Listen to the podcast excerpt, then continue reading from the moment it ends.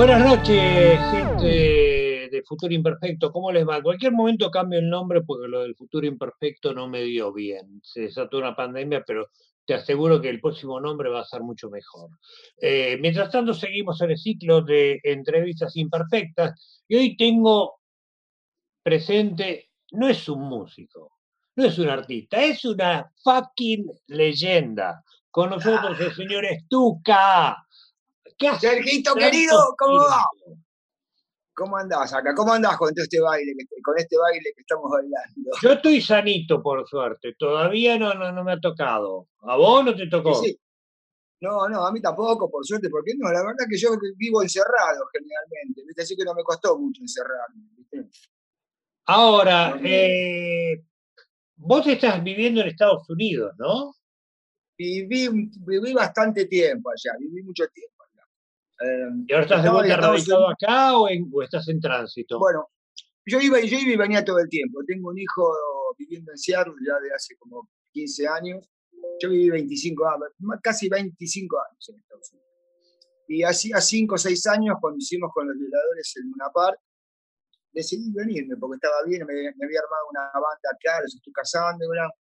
Me gusta estar en Argentina, tocar sin dejar de viajar todo el tiempo como cuando, era, cuando teníamos un mundo normal. Porque vos te acordás que hace un año y medio había un mundo que era normal. No. no, ya, nos estamos olvidando. Sí, ya nos empezamos a olvidar. Normal. Claro, que era el mundo que era normal, que vos te agarrabas, te subías un avión y te ibas, qué sé yo, o sea, a, las cataratas del Iguazú, ¿viste? Sí. Prefiero irme un poco más lejos, diría. Claro, bueno. Bueno, yo me iba a visitar a mi hijo hace algo, él venía para acá, estábamos más en contacto. A partir de todo esto estamos en una incertidumbre muy grande por lo que va a pasar, ¿viste? Pero así que bueno, yo soy argentino, me quedo en Argentina, me gusta la Argentina, me gusta el rock and roll que hay en Argentina cuando estoy tocando, y eso no lo puedo evitar. Y sacaste un nuevo disco el año pasado, Stu Cassandra, está buenísimo. Contame esa historia aprovechamos la, cuarentena obligatoria que hubo hace un año atrás y, y, bueno, y con el embole que teníamos, entonces empecé a comunicarme con los chicos, el baterista grababa las yo hacía los temas en mi casa, se los pasaba, el baterista grababa las baterías, el saxofonista los saxos y me devolvían todo y lo mezclé en mi estudio y salió ese disco que es el primer disco de Estucas Está bien, que reemplaza a en vuelo. Exactamente, sería como el reemplazo de Estucas en vuelo de los años 90. ¿Con quién estás ahora? Estucas en vuelo era un concepto más de power trio, ¿viste? Esto ya más un concepto de banda, ya somos unos cuantos en la banda, ¿viste? Hay teclados, hay saxos, inclusive en el disco hasta hay violinistas invitados, hay cuerdas, es un proyecto un poco más ambicioso. Sí, es un disco más variado, no es un disco así, empieza rabioso, pero después del segundo tema te loca porque casi pop, te diría los, chicos matan abuelos, dice. Sí, bajo ese título sanguinario se esconde una melodía pop irresistible. Exactamente. es la realidad, hay que hacerse cargo de la realidad que estamos viviendo. Bueno, pero contame más del disco. ¿Cómo, cómo se te fueron ocurriendo los temas? ¿Ya los tenías de antes? Sí, bueno, algunos, no, no, generalmente la mayoría de los temas están hechos, los compuse en la, salvo, bueno, el cover de of Confusion y un tema que, se llama La historia sigue siempre igual, que era de la última época de Estucas en vuelo, que ni siquiera había salido, salió un cassette medio así underground, que regrabamos, pero después son todos temas nuevos que hicimos durante la cuarentena. Tiene mucho que ver con lo que nos estaba pasando, con, ese, con esa cosa de... Porque en realidad lo peor de todo es cuando la libertad no te la puede sacar nadie. Ese es el problema que hay acá. ¿no? La libertad debería ser el bastión más grande que debemos tener. No para eso somos rockeros, para eso luchamos por la libertad durante toda nuestra vida. Y ahora, con lo que está pasando, a veces es difícil. A veces parecería ser que es un partidismo político cuando alguien se pone en contra de que te coarten la libertad. Pero en realidad es una ideología más que un partido, ser partidario político. Bueno, es la ideología del rock, ¿no? El hecho de que te corten la libertad, te puedes cortar la libertad, ¿viste? La libertad antes que nada. Está bien, bueno, pero esa es la ideología rockera. Eh, claro, exactamente. ¿De dónde venimos, Sergio? Bueno, venimos del rock, pero vos venís del punk. Ah, bueno, yo soy punk, pero bueno, pero el punk no hubiese existido si no hubiese habido rock, digamos. Eso es verdad. Yo era, el punk nunca exacto, Exactamente, el punk, eh, no, no podemos negar el rock. Y cuando el punk surge, surge como una reivindicación del rock. Acordate que cuando salieron los Pistols, hacían temas del, rock and roll de los 50, hacían todos homenajes a Chuck Berry, hacían cosas así muy rockeras. Ahí Pop, que ya era un viejo rockero. Decir, que aceptaban ciertas cosas rockeras que no era lo que estaba de moda en ese momento, era, era lo underground del rock, ¿viste? Pero siempre el, el, punk, digamos, sin el rock no hubiese podido y, y, bueno, y, los punks argentinos, sin haberte, sin haber leído todos tus libros. pues yo nunca escribí sobre punk. Sin haber leído tus libros de Papo ni de Pineta, no existía el punk, perdóname. no, bueno, pero justamente, yo, yo era muy viejo para el punk cuando apareció. Claro. Yo ya era viejo, para, el para el rock, viejo para todo. Claro, claro, demasiado viejo para el pan, demasiado joven para morir estaba. Claro, claro, pero a ver, vos cuándo, cuándo te das cuenta que te interesa el concepto de lo punk? ¿Vos cuántos años tenías? ¿Qué mierda estabas haciendo? bueno, yo ya venía, yo ya venía con banditas de rock. Yo era fan de, yo era re fanático de Papos Blues, re fanático. Es decir, que era como, eh, como te, no sé, te tenías que tener una base rockera para entender el punk, ¿no? De alguna manera. Yo escuchaba mucho Papo, escuchaba Spinetta, escuchaba el rock que se escuchaba, que había en ese momento en Argentina, ¿no?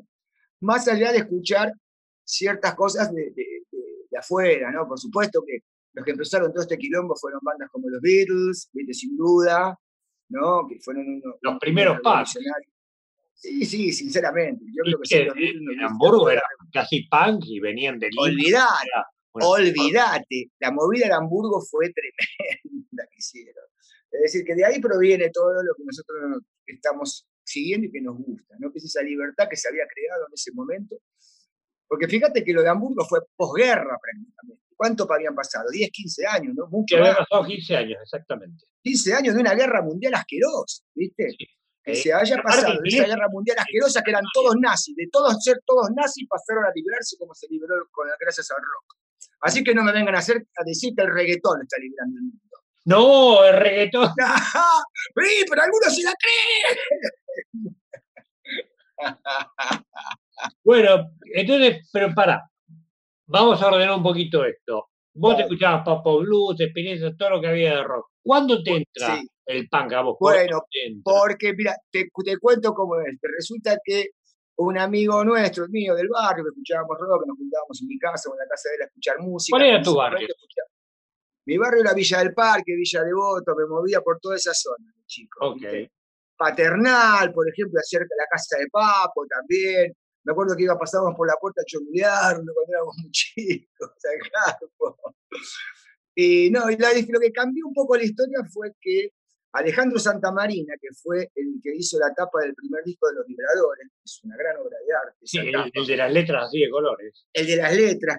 bueno, que esa tapa fuimos, a, me voy para el rama, pero te la cuento. Fuimos a la calle Libertad, donde se hacían los carteles ¿viste?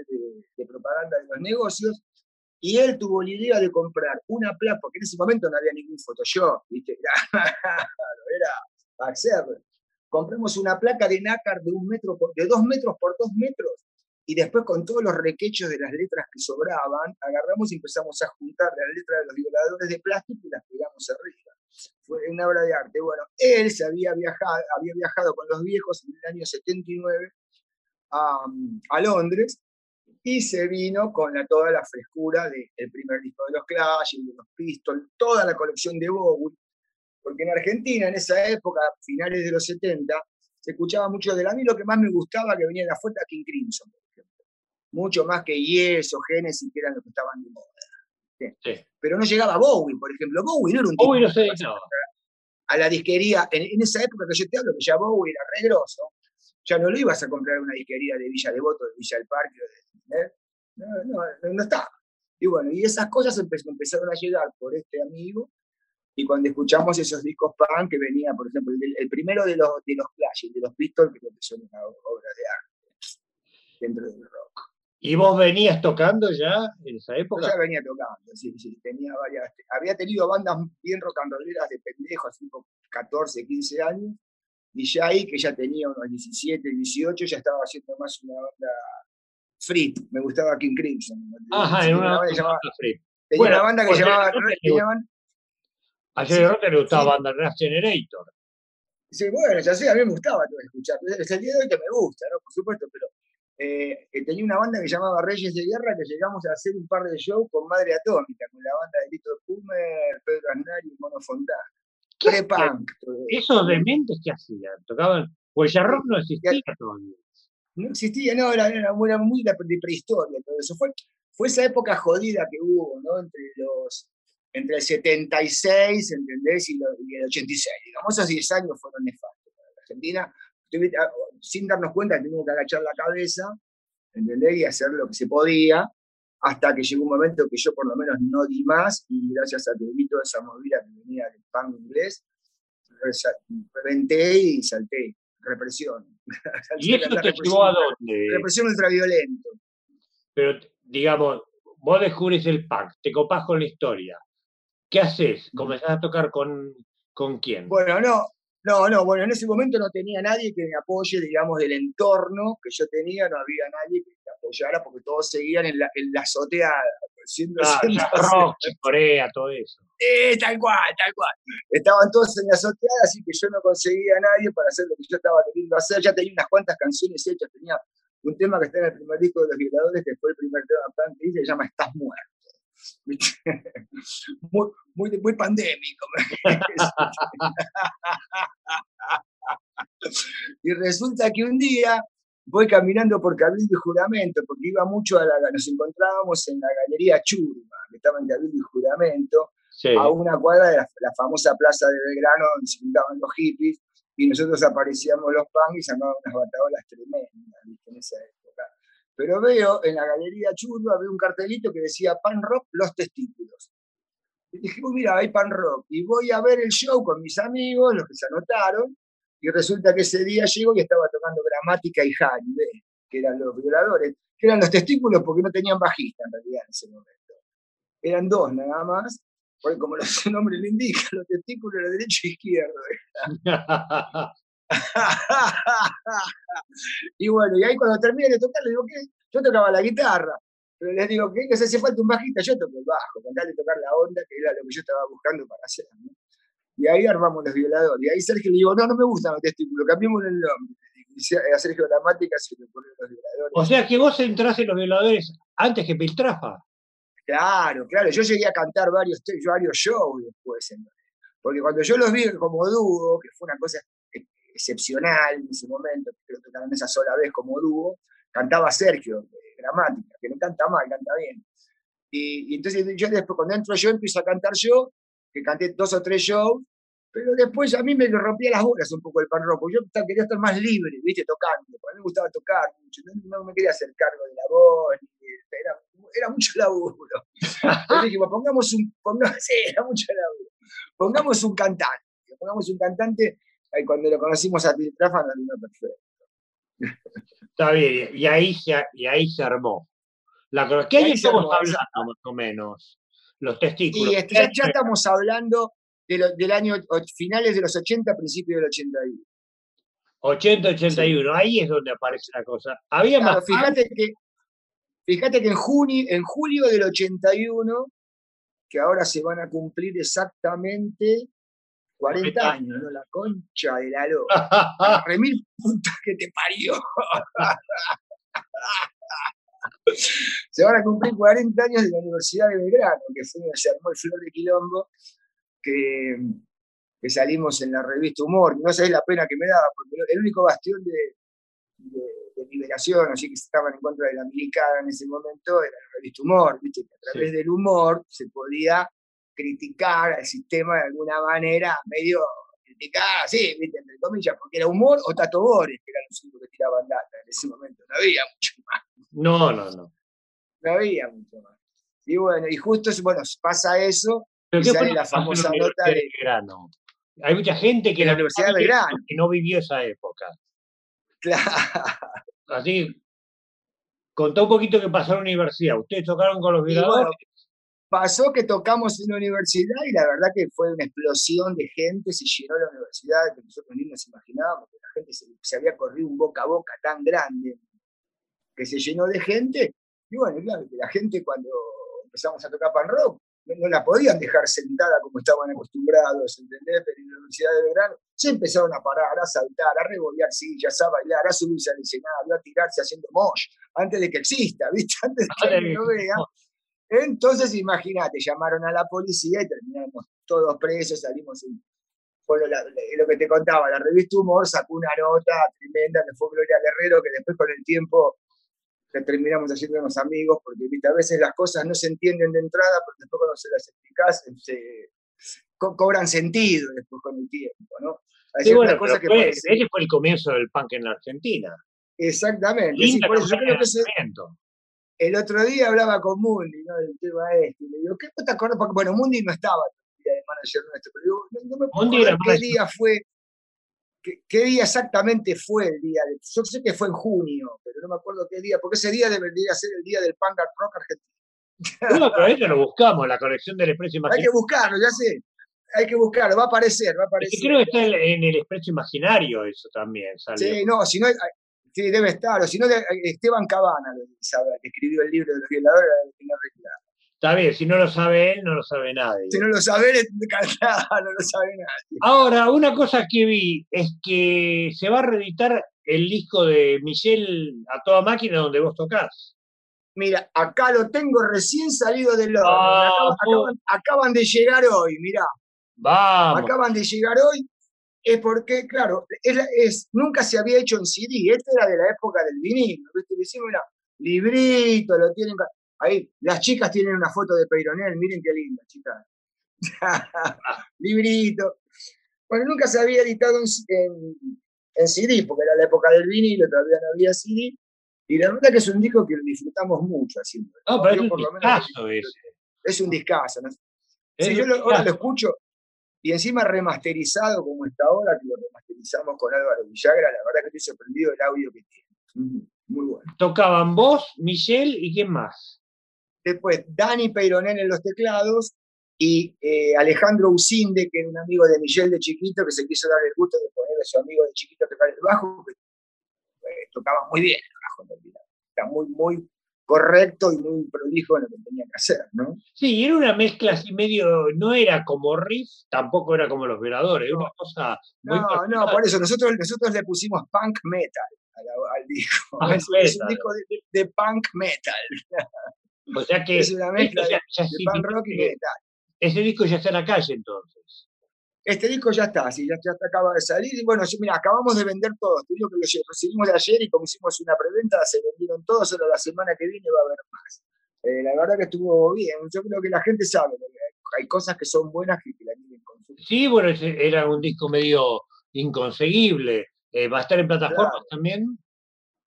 Sí, sí, pero primero vamos a tratar de vender bastante CD, que es lo que nos entra más fácilmente a nuestros bolsillos. Está bien. El, viejo truco. ¡El viejo truco! Bueno, ¿qué sabor te dejó la última reunión de los violadores? Eh, ay, sé yo, amargo, amargo. ¿Amargo? Pensé que me iba a... Sí, fue amarga porque no tendría que haber terminado así, sinceramente. Eh, ¿Cómo, terminó? Yo no me acuerdo porque no fui, y pero había escuchado que había estado bastante bien. Estuvo muy bien, el show estuvo muy bien, fue un show eh, armado, digamos que hubo toda una, una, producción, desde la escenografía hasta pasando por los invitados que hubo, que hubo un cuarteto de cuerda de invitados, hubo una soprano, cosas que ya teníamos acostumbrada a la gente en otro show viejos, pero sin darnos cuenta que ha pasado. Por ejemplo, la de que pinte un tenor en, en, obras. No sé si te acordás que cantamos con un tenor. Sí, mejor, insoportable el tenor. En los, años, 90, claro. Eso fue una casualidad, que un día fuimos a la radio con Lalo Mir y estaba el tenor ahí, nos hicimos amigos y se enteró que, el tipo se enteró que no escucha el tema que pone Lalo, pone el ultraviolento que empieza con la novena sinfonía de Beethoven, y él dice, ¿cómo? Beethoven, yo canto Beethoven, dice entonces dice, bueno, yo venía a cantarlo a, obras y ahí se armó toda una movida natural. Bueno, todo eso es lo que teníamos acostumbrado a la gente que nos había pasado en la vida de casualidad. tratamos medio de juntar en el Gran Rex y, a nivel artístico creo que estuvo muy bien. Lo que estuvo como el culo fue como nos llevamos nosotros. No pueden, no pueden llevar después de tantos años. Yo trato, yo trato, yo soy un pibe nice, bueno, yo soy un tipo paciente, pero a veces no se puede. Mira, yo lo vi, la verdad que lo vi a Piltrafa, vi un día el programa, era un amor. Te veo vos, seguís siendo el loco divertido de siempre. ¿Cómo estos dos no se pueden llevar bien? No, no, es, no, no, no, no sé qué pasa, pero no, bueno, yo creo que ya está. Aparte, eh, yo eso andar reciclando cosas, ya creo que ya, cumplimos una etapa con la de Luna Park y con la de Gran Rex, yo creo que ya se cerró la, etapa de los violadores. Aparte, ahora te digo, volver con el nombre de los violadores, con el tema como está, ya, ya, ya en el Gran Rex ya nos costó un huevo. Y no, ya, nos costó un huevo. Ya nos costó un huevo porque entendés, te agarra una pendejita ahora, viste, de 20 años que no entiende y piensa que sos, ¿entendés? Y yo no, que no quiero entrar más en ese tema. pero es como, es como volver, yo me acuerdo que escuchaba en un programa, un programa de radio, que había una banda que tocaba en Ava Café Concert y se llamaban Los Voladores. Bueno, éramos nosotros, ¿te acuerdas? ¿Te acuerdas? ¿Sabés de quién era Ava Café Concert? ¿Te acordás eso? No, era de Mellino. Era de Mellino, era de los hermanos Mellino. Uno era el profesor Lambetain y el otro era el que, tocaba en Alma y Vida. Sí. Sí, yo me acuerdo. Era buena onda los tipos. imagínate que nos dejaron tocar ahí. ¿Cómo es que tocaban ahí en un café concert? Un delirio. Y porque no, había lugar, no había muchos lugares para que, nos dieran bola en ese momento, ¿viste? Y donde podíamos tocar, nos anotábamos y tocábamos. Cualquiera que nos decía vengan a tocar, nosotros hasta más nos íbamos a tocar, por ejemplo, a la biblioteca del talar de Pacheco, me acuerdo. Que cargábamos el auto de mi vieja a todos rotos y nos íbamos en auto con los equipos a tocar el talar de Pacheco, a una biblioteca que iban cinco personas, no, sabés, no sé, en algo patético, pero si no le poníamos esa energía, si no le pones esa energía a las cosas, nunca vas a llegar. Eso es verdad, eso es verdad. Pero bueno, ahora no podés tocar. Ahora no se puede tocar en ningún lado y es una recagada y eso me tiene un poco conflictuado, o sinceramente, porque el, problema que hay acá eh, no es que, bueno, sí, hay una pandemia, sabemos que es real. lo que más me está rayando, mira, digamos, yo sería muy egoísta si pensaría solo en, lo que, en mi negocio. En mi negocio poder tocar. Yo si me toco, no sé qué voy a vivir. ¿viste? Porque está jodida la historia. No solamente el hecho de no tocar, sino el hecho de que ya no, te pasan tu música en la discoteca, de no te la pasan en los hoteles, ¿no te entendés? Entonces empieza a cortar una cadena que para el músico era algo que lo que estabas acostumbrado que vivías de eso. Eh, eh, sería egoísta, como te digo, en el caso de pensar solamente en mí, en mi negocio, pero eh, lo peor que me parece con estas historias que está ocurriendo ahora es la educación. La educación no se puede parar y acá estoy totalmente convencido, por más que pandemia y que ahora justo está pasando en este momento en Argentina, que los jueces están peleando a ver si los chicos van o no van al colegio. Y eso me parece un debate totalmente ridículo porque la educación no se puede cortar nunca, porque nunca sabes si la educación la vas a cortar por 15 días o por 5 años. Y si la educación se llega a cortar por 5 años porque este virus hijo de puta no se va, ¿entendés? Entonces se acaba la humanidad. Entonces prefiero que haya muertos en el camino, pero que la humanidad siga. pero va a volver el punk. Y bueno, sí, que vuelva como sea, pero vos no podés cortar la educación y más en una pandemia que no sabés cuándo va a terminar. Porque si uno se acostumbra a que no haya educación, estamos perdidos. No, ahí sí estamos perdidos. Qué ahí estamos perdidos. Y, si, nos, acostumbramos, la cagamos. Por eso que no hay que dar ni medio metro. Está bien, pero es muy loco que un, que un veterano punk como vos diga eso. ¿Y por qué? No, no, la, educación Porque siempre me parece. que estaba contra el sistema, contra la educación también. Bueno, no, no, bueno, no. Una cosa era la educación victoriana que uno tenía. Yo estaba contra la educación cuando iba al Comercial 11, donde, donde eh, el director de Luqui era, era Rafael Videla, ¿viste? Un facho hijo de puta.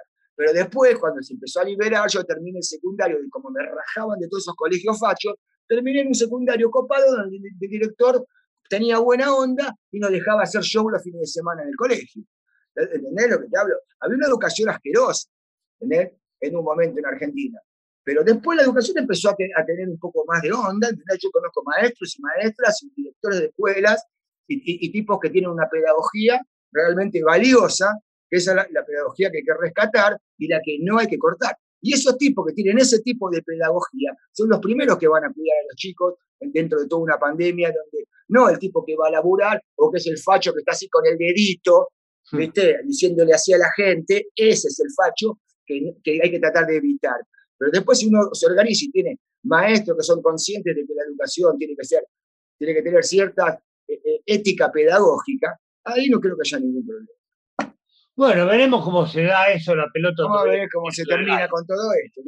Lo interesante sería que, que, pudieras en un futuro no muy lejano presentar ese disco y salir a defenderlo, porque la verdad es que tú casado está bárbaro, tiene mucha variedad. Y cuando yo vuelva a la radio presencial, vamos a pasar el link y vamos a seguir. Buenísimo, buenísimo, buenísimo. Bueno, así yo tengo. Dale.